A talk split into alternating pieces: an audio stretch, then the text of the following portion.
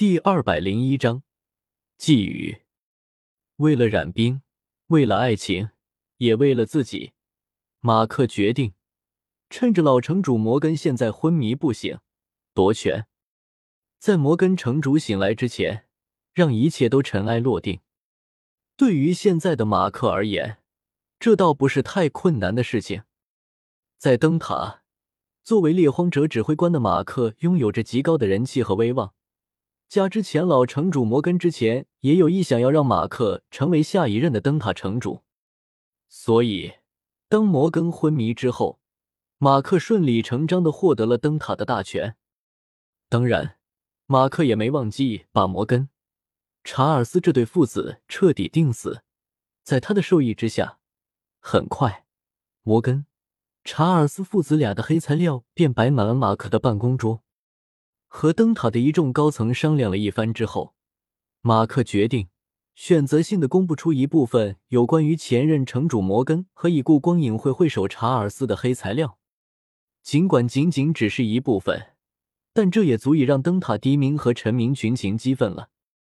好家伙，自己得苦逼的遵守灯塔的三大生存法则，到了高层哪里，三大生存法则就是废纸，岂有此理！所以，当马克决定让摩根城主远行的时候，整个灯塔没有任何人有异议。而且，无论是灯塔低民还是臣民，都觉得马克的决定无比的英明，认为马克成为新的灯塔城主之后，一定会为灯塔带来光明的未来。至于说前任城主摩根，虽然还没有死，但是名声早就已经烂大街了。也就是他现在身体不好，没办法到外头走走，要不然走在路都会有人冲他扔臭鸡蛋。花了几天的功夫，控制了灯塔的大局，顺便宣誓就任灯塔的城主之位。马克也总算是有了一些闲暇。闲下来之后，马克做的第一件事就是前来拜访李来，在灯塔大闹了一场，顺便给灯塔换了个城主。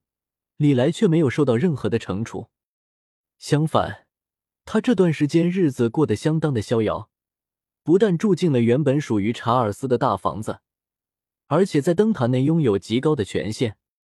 无论是李来想要什么，灯塔的人都不会，或者说不敢拒绝。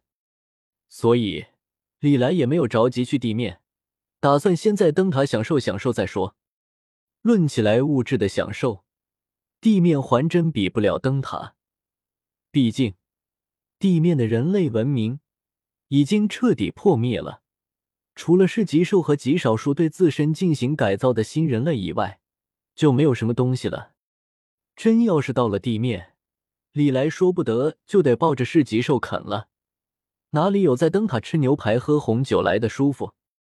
就在李来抱着四二七七在灯塔混吃混喝的时候。处理完了手的事物，总算是找到了些许闲暇的马克找了他。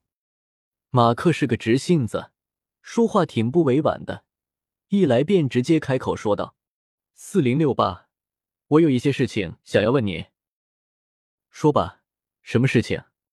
毕竟这几天吃住都在灯塔，李来还是要给马克一些面子的，所以直接点了点头，接着又说道：还有。”以后别叫我四零六八，你可以叫我李来。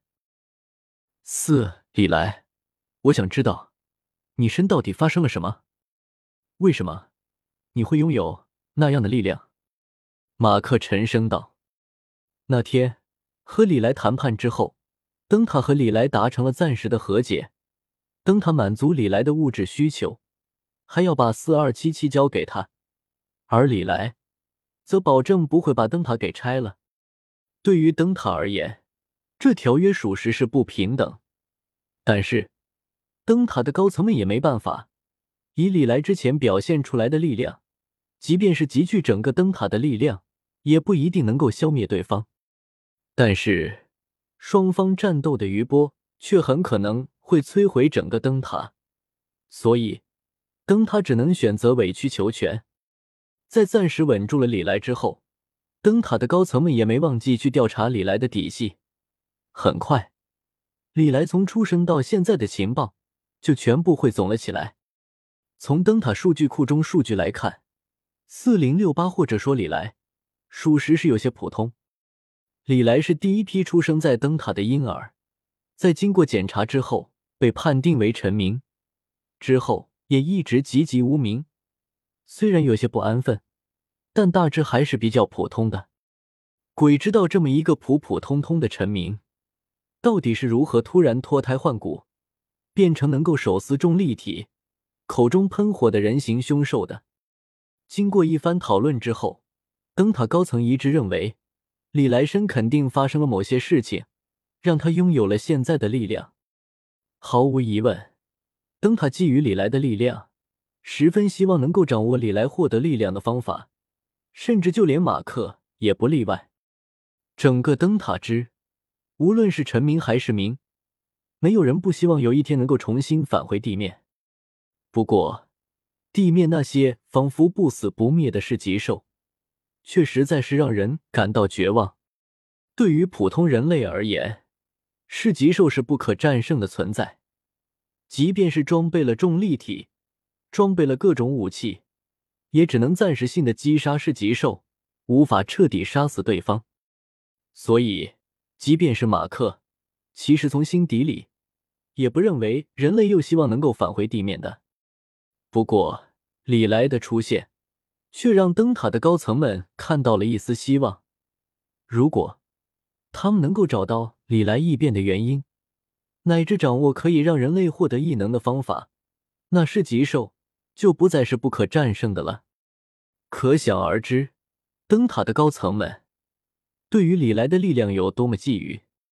这段时间，灯塔的高层们可没少密谋，希望能够对李来采取措施。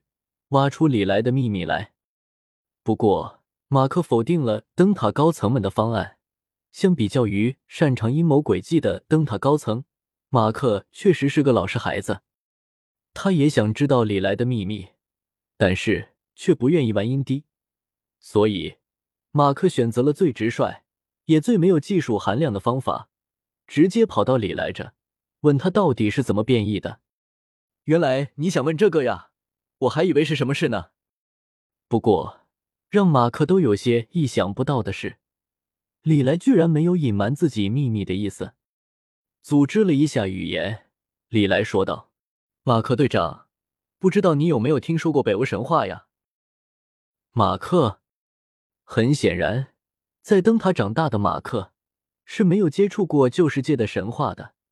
在灯塔之。